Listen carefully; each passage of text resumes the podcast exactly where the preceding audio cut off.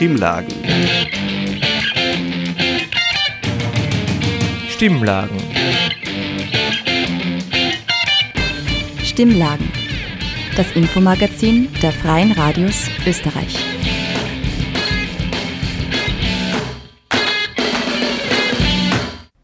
Hallo, liebe Zuhörerinnen und Zuhörer. Ihr hört Stimmlagen, das Infomagazin der Freien Radios in Österreich. Heute kommt die Sendung aus der von unten Redaktion, dem Nachrichtenmagazin auf Radio Helsinki in Graz. Aus dem Studio begrüßt euch heute Tamara mit folgendem Programm. Rassistischer Wohnungsmarkt in Österreich. Wir sprechen mit Cookie und Anja über ihre multimediale Installation Blue Eyes, Brown Eyes. Danach die Gemse, gemeinsam sein. Ein Flinterspace stellt sich vor. Als letzten Beitrag das ERCI, also Emergency Response Center International, steht vor Gericht. Ein Update zum Prozess. Stimmlagen. Das Infomagazin der Freien Radios Österreich.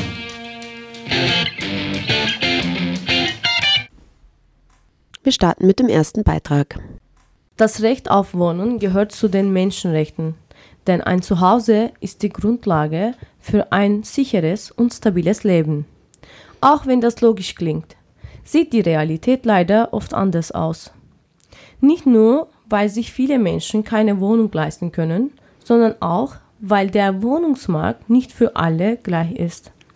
Das Recht auf Wohnen ist als eines der wichtigsten Voraussetzungen für ein stabiles und sicheres Leben anerkannt und in verschiedenen völkerrechtlichen Konventionen verankert.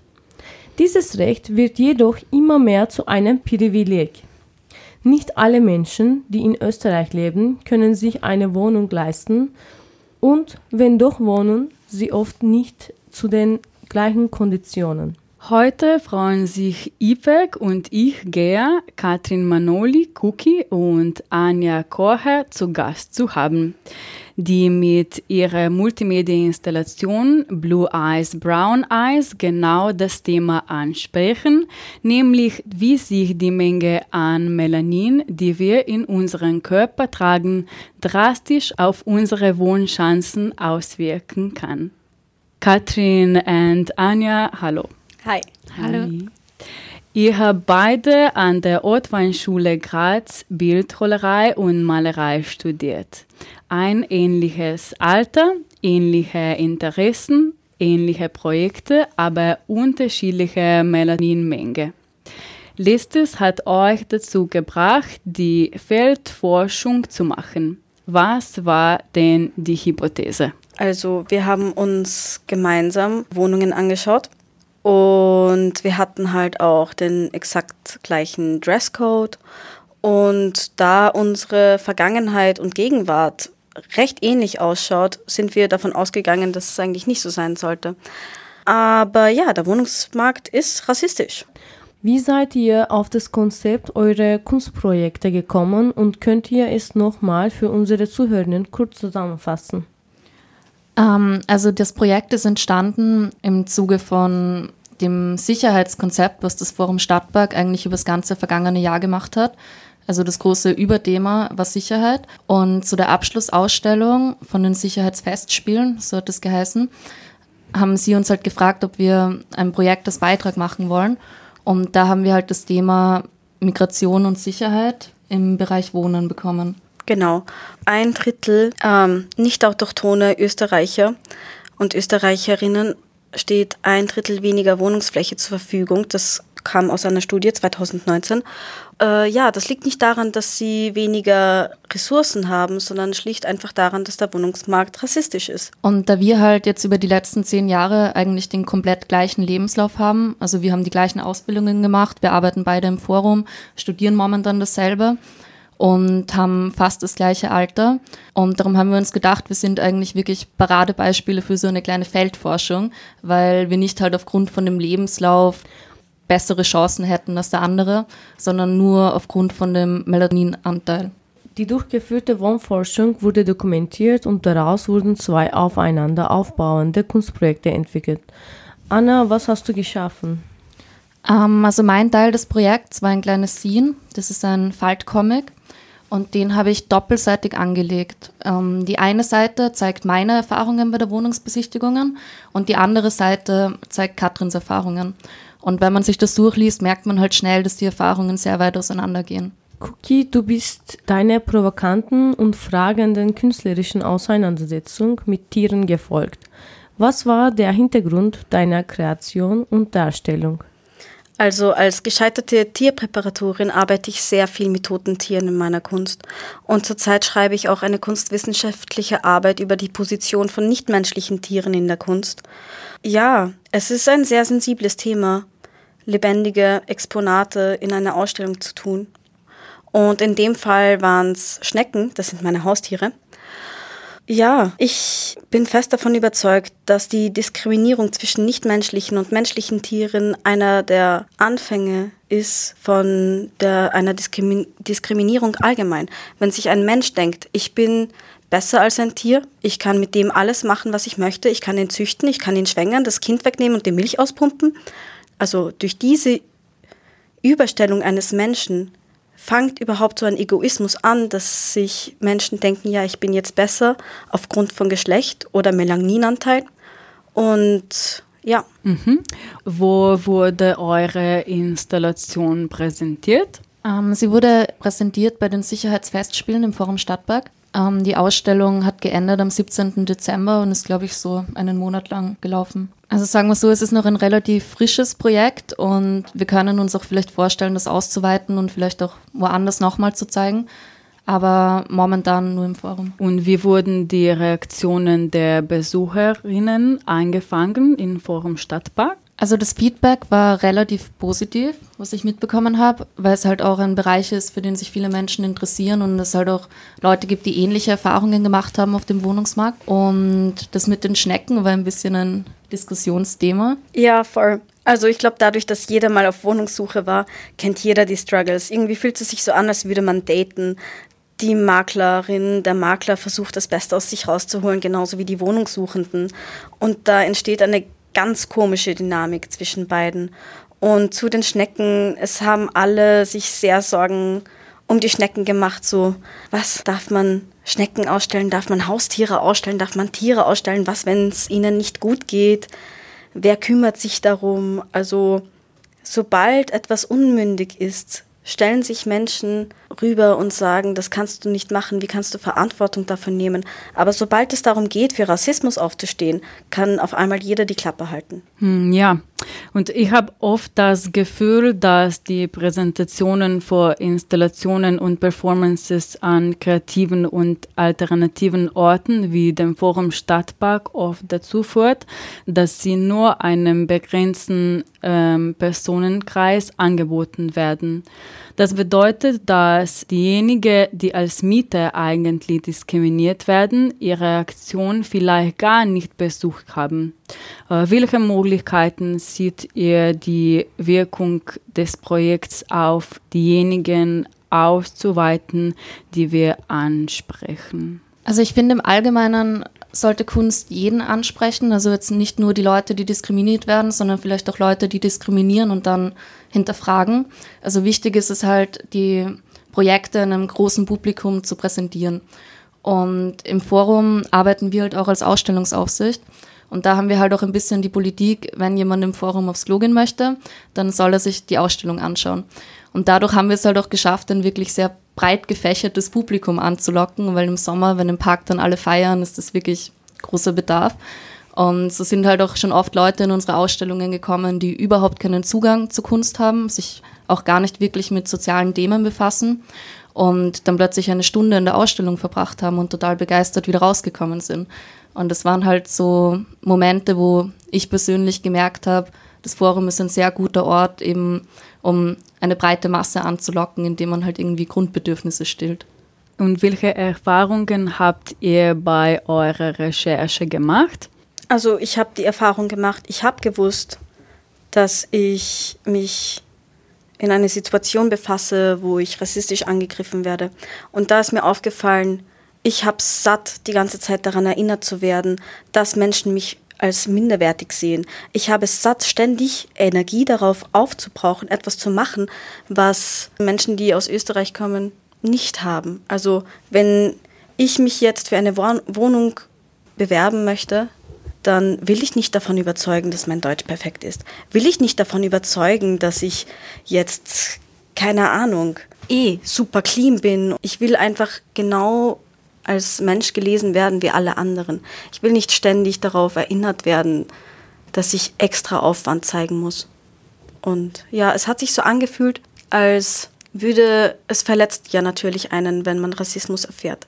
Und wenn man es immer wieder erfährt, dann wird diese Wunde immer wieder aufgekratzt. Und der Schorf wächst drüber und die Narben verheilen. Aber sobald es wieder passiert, öffnet sich diese Narbe wieder. Und ich, ich habe satt, diesen Heilungsprozess immer wieder und wieder anzugehen. Und es war doch ähm, dementsprechend ein ziemlich emotionales Projekt, weil zum einen wenn wir nicht damit gerechnet hätten, dass irgendeine Diskriminierung passiert, dann hätten wir das halt auch nicht das Projekt gewählt. Und darum war es auch die ganze Zeit ein bisschen noch ein, ein Leiden, weil niemand wollte halt, dass die Cookie verletzt wird im Prozess und das dann halt wirklich, ja, also ich kann, ich kann mir das jetzt halt nur so vorstellen, weil ich halt mit weißer Haut und blauen Augen in Österreich aufgewachsen bin und es sicher auf vielen Aspekten leichter hatte. Und darum war es auch wirklich richtig schier anzusehen, wie schnell wir rassistische Erfahrungen gemacht haben, also die Cookie, und wie unterschiedlich die Behandlungen waren. Aber es geht halt auch bei dem Projekt auch, finde ich, sehr darum, dass wir gemeinsam gearbeitet haben an diesem Projekt. Es geht jetzt nicht darum, dass äh, nicht autochtone Österreicher und Österreicherinnen äh, ein Projekt für oder gegen Rassismus machen. Es geht eben um diese Zusammenarbeit, dass man erst etwas erreichen kann, wenn beide dafür aufstehen, wenn beide Seiten empfinden, dass dafür gekämpft werden muss. Genau, und ich glaube, das ist halt auch bei Rassismus ein ziemlich großes Problem, wenn man quasi als geborener Österreicher sagt, ja, ich bin ja eh nicht rassistisch, also geht mich das gar nichts an, weil das geht total in die falsche Richtung. Also es müssen beide Seiten da wirklich immens viel zusammenarbeiten und man muss auch seinen Beitrag dazu leisten, dass alles besser wird. Auch wenn man jetzt selber die Person ist, die im Vorteil ist von dem System. Das darf so einfach nicht sein. Genau, es geht darum, auch seine Privilegien zu checken und damit halt auch bewusst zu arbeiten. Das war ein Beitrag von Ipek Yüksek und Nikita Reichelt über den rassistischen Wohnungsmarkt in Österreich.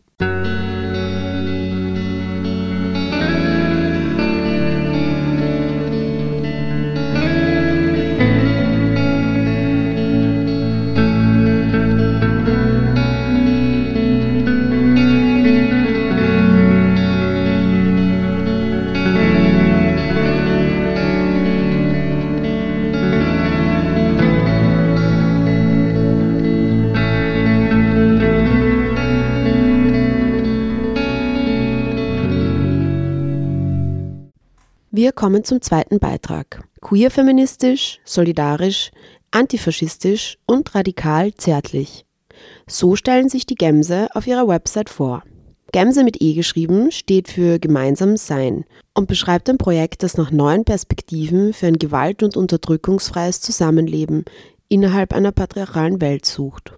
Auf ihrer Seite lest ihr, in einer Welt, wie sie sich gerade darstellt, mit wieder aufkeimendem Faschismus und rechten patriarchalen Haltungen sowie dem alles verschlingenden Kapitalismus und dessen Folgen scheint es uns sinnvoller denn je, Orte zu schaffen, an denen Veränderung umgesetzt werden kann. Orte für Bewegung und Begegnungen. Gemse steht für gemeinsames Sein und ähm, die Gemse ist, ähm, hat als Verein, äh, als gemeinnütziger Verein ein altes Landgasthaus im Geiltal gekauft, um hier einen Flinterort zu schaffen. Die Idee ist es, äh, den Ort von Flinterpersonen, also Frauen, Lesben, Inter, Nichtbinäre und Transpersonen zu kreieren, also vor allem auch, um hier Urlaub machen zu können, Veranstaltungen zu machen, mitzubauen, mitzuhelfen, mitzugestalten, um den Ort hier einfach zu nutzen und ähm, auch für Seminare, Klausuren, Auszeiten, Retreats. Das ist die große Idee. Wichtig dabei ist es für uns ähm, gewesen, dass wir von Anfang an, also wir haben als Viererteam sozusagen diesen Verein gegründet und das Gasthaus gekauft. Gleichzeitig war uns aber wichtig, dass wir so schnell wie möglich auch einladen, mitzumachen. Und deshalb haben wir relativ am Anfang ähm, nach dem Kauf schon eine Zukunftswerkstatt gestaltet, gest also gemacht, ähm, schon vor dem Kauf und dann noch einmal nach dem Kauf, um so schnell wie möglich mehr Leute einzubinden. Und das hat ganz gut funktioniert. Also mittlerweile sind so um die 15 Leute in verschiedenen Arbeitskreisen und Arbeitsgruppen beteiligt, die nicht hier wohnen. Und die Idee ist auch, dass sozusagen in der Struktur ausschließlich Flinterpersonen beteiligt sind. Das ist uns einfach wichtig, weil wir glauben, dass ähm, wir in den patriarchalen Strukturen, in denen wir leben, es einfach oft nur immer so ist, dass vor allem CIS-Männer sehr viel Macht haben, auch in linken und alternativen Strukturen, oft in Verantwortungspositionen sind oder eben ja, die Strukturen stark mitbestimmen. Und das war uns einfach wichtig, dass wir da einfach ganz klar uns als queerfeministisch und Flinter Ort definieren, der auch von Flinters getragen wird und stark geprägt ist. Das heißt aber nicht, dass nicht auch Cis-Männer bei uns äh, zu Besuch sind. Also das ist natürlich auch so und ähm, wir sind auch sehr stark oder wir versuchen auch sehr stark mit unseren Nachbarinnen und mit dem Ort ähm, in Kontakt zu gehen und auch ähm, da Verbindungen zu schaffen. Und das, ähm, deshalb ist es nicht immer ausschließlich ein Flinterort, sondern ähm, die Struktur ist, ähm, wird von Flinters gemacht und äh, es gibt immer wieder Zeiten, wo es ein ausschließlicher Flinterort ist.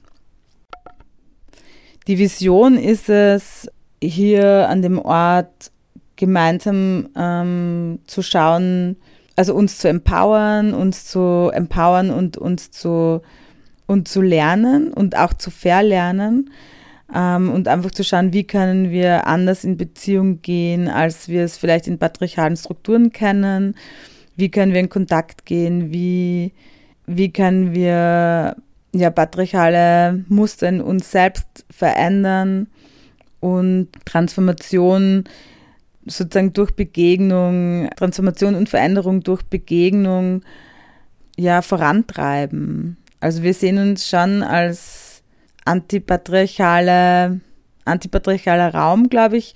Genau, und es ist halt einfach ein klarer Ort, der zu einer alternativen, zu einer anderen Welt beitragen will, äh, in der Unterdrückungsstrukturen, Unterdrückungsgewalt aufgebrochen wird, verändert wird, reflektiert wird, Strategien entwickelt werden können. Genau, in der, in dem ein Ort, in, an dem man Urlaub machen kann, dem man Energie aufladen kann, um halt weiter gegen, also um sozusagen die eigenen Energien aufzuladen, um weiter gegen diese Strukturen kämpfen zu können auch. Also es ist einfach voll wichtig, Self-Care-Orte oder Caring-Orte auch zu haben zu anderen Formen von Gewalt und Diskriminierung ähm, kann ich nur sagen, dass wir uns, glaube ich, als queer-feministische Personen schon sehr klar auch zu einem intersektionalen Feminismus positionieren. Das heißt, uns ist sehr klar, dass, ähm, dass es in patriarchalen Strukturen sehr unterschiedliche Diskriminierungsformen gibt also die sich auf Geschlecht beziehen, aber auch auf Begehren, auf Identität, auf Herkunft, auf Race. Also es geht um rassistische Unterdrückung, rassistische Strukturen, um klassistische Strukturen. Genau, und wir versuchen uns schon sehr stark mit diesen unterschiedlichen Positionierungen auseinanderzusetzen und zum Beispiel auch sehr stark zu reflektieren, wer hat welche Privilegien.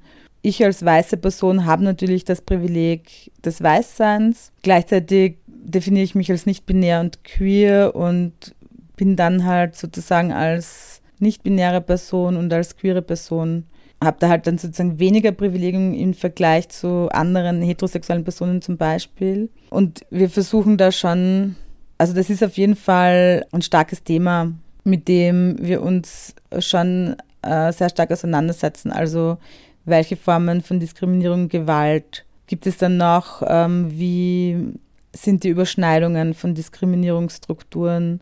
Also es gibt, wir organisieren uns ja in verschiedenen Arbeitsgruppen und eine Arbeitsgruppe ist eben, die nennt sich Privilegien und da oder Privileges und die haben da ganz äh, starke Auseinandersetzungen damit, wie können wir den Ort zum Beispiel noch zugänglicher machen für Personen, die eben diesen Zugang nicht so einfach hätten. Ja? Also, ein, also zum Beispiel Personen, People of Color oder ähm, Menschen, die weniger ökonomisches Kapital haben, also wenig Geld zur Verfügung haben, haben wahrscheinlich, also da ist der Zugang, Zugang ja im Moment einfach schwieriger und wir versuchen da halt Dinge zu überlegen, wie das möglich ist. Auch für ähm, äh, Menschen mit Behinderungen ist es im Moment auf jeden Fall äh, sehr schwer möglich. Also zum Beispiel ist das Haus einfach nicht barrierefrei. Es gibt keine rollitauglichen WCs. Äh, das ist sicher auch ein Thema. Also das ist was, was wir einfach auch äh, verändern wollen und äh, da Zugänge schaffen wollen.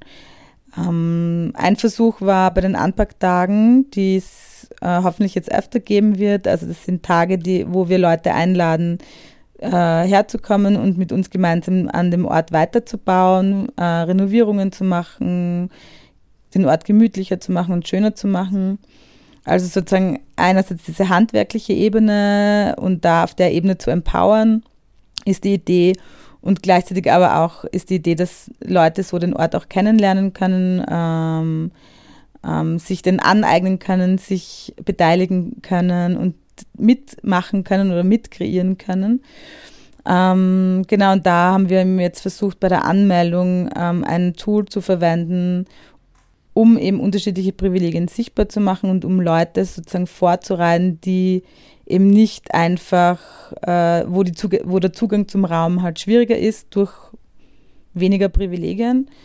Ähm, und das sind so Versuche, ähm, genau, sich damit auseinanderzusetzen, Zugänge zu schaffen und Barrieren abzubauen, ja.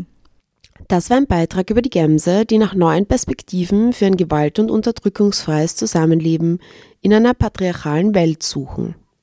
Bei den Sendungstipps zur heutigen Sendung findet ihr weiterführende Links und Informationen über das Projekt. Der Beitrag wurde von Ipek Yüksek gestaltet. Stimmlagen. Das Infomagazin der Freien Radios Österreich. Wir kommen zum letzten Beitrag. Der Gerichtsprozess gegen ERCI, dem Emergency Response Center International, reiht sich ein in viele Repressionsprozesse gegen SeenotretterInnen im Mittelmeer. Dieser spezifische Prozess ist einer der größten und weitreichendsten in ganz Europa und er zieht sich seit mittlerweile fast fünf Jahren. Prozesstermine immer wieder zu verschieben, um damit den Prozess hinauszuzögern, ist auch eine bekannte Strategie, um die Menschen zu zermürben, ihre Arbeit in dieser Zeit zu unterbinden und finanziell in den Ruin zu treiben. Am 10.01.2023 fand nun der nächste Prozesstag statt. Tobi vom Radio Mytilini berichtet, worum es dabei ging. Der Beitrag ist auf Englisch und wurde von Tamara Usner und Tobi gestaltet. Last week on the Greek island of Lesbos, on Tuesday the 10th of January, another trial in the infamous ERCI case has taken place. This group of people from a variety of backgrounds, 24 in total, 17 foreigners and 7 Greeks, are being criminalized for being active in sea rescue on the island of Lesbos. The charges include human trafficking, spying, and assisting a criminal organization. This is one of several court cases that have taken place around the arrest of Sean Bider and Sarah Mardini in August 2018, whilst they were being active for the organization Emergency Response Center International, shortened to ERCI. After some deliberation in the court, where the judge tried to postpone the case for a third time because of the many objections from the, from the defendant's lawyers, it was decided that the objections be heard on that Tuesday with the actual case being tried on the following Friday, that was the th- Friday the 13th. The court on Friday accepted objections by defense lawyers that the prosecution had failed to adhere to proper procedure in filing the charges, the defense successfully argued that the prosecution documents were not translated for the foreign defendants and that the espionage charges were vague. The court dismissed the charges over unlawful use of radio frequencies as the law they were filed under has since been abolished. In essence, the decision means the misdemeanor case has collapsed as the five year statute of limitations on the espionage and forgery charges expires in early February, and the prosecution is unlikely to have enough time to, re- time to refile the case. Wrong Greek defendant still faces a misdemeanor count of forgery. However, Mardini and Binder, the two most famous defendants and the first two arrested, are still under investigation for felony offenses. No charges have yet been brought. Branded as, quote, the largest case of criminalization of solidarity in Europe, unquote, in a European Parliament report, the trial has also seen the activists probe for human trafficking, money laundering, fraud, and the unlawful lawful use of radio frequencies. The trial itself is a reflection of the changed attitudes prevailing in Europe with regards to solidarity of migrants and especially sea rescue. Here follows some commentary on the case from somebody from Refugee Support Aegean, an organization active on Lesbos that has been monitoring the trial since the beginning. The outcome of the trial was positive, but unless that, because people they were waiting for many many years to to see what is going to happen. Uh, but the important thing to be mentioned is like that these people they are not acquitted. They just realized how huge is that case and how difficult it is for the, the judges to go on trial on that. We were expecting that as all the accusations and all the cases, it's a huge mistake. But the thing is, the Greek government achieved to, to stop the same rescue operations in Greece since uh, this ERCI case happened. So even that people they they didn't charge, they, didn't go on trial. Actually, they will not go as we expect because the the crimes will be maybe dropped by the the end of in two years. We will see. It's that we have to mention like that there are not any rescue operations now on the shores. People they can't go to rescue migrants if it's needed because they're scared that they're going to be criminalized. So we see a pattern that the Greek state it still continues to criminalize solidarity people and migrants, and in general, people who are trying to struggle and trying to fight against all this oppression that we are facing, and uh, we will we will see. We will continue to we will continue about this, and we will see how we're gonna see the the next trial of the of this specific case. The case of Sean Binder, Sarah Madrini, and the other 22 people are included in their court case are not isolated. Moreover, in October 2020, Greek authorities opened a criminal investigation into four international humanitarian organizations assisting refugees and migrants, namely Mare Liberum, FFM, Sea-Watch and Yosur on charges of, quote, espionage, smuggling and participation in a criminal organization, unquote. The only source of information about, by, about the investigation was the press release published by Lesbos Police Directorate on the 28th of September 2020. It is also important to remember that these are also not the only group of people facing charges of this kind of activities.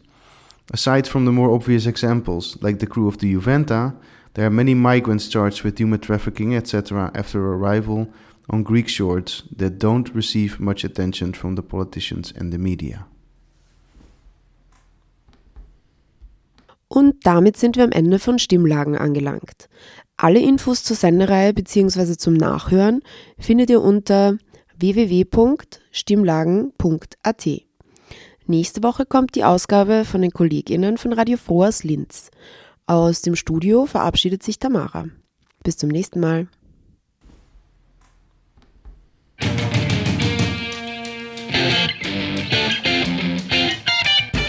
Sie hörten das Magazin Stimmlagen. Das Infomagazin der Freien Radios Österreich.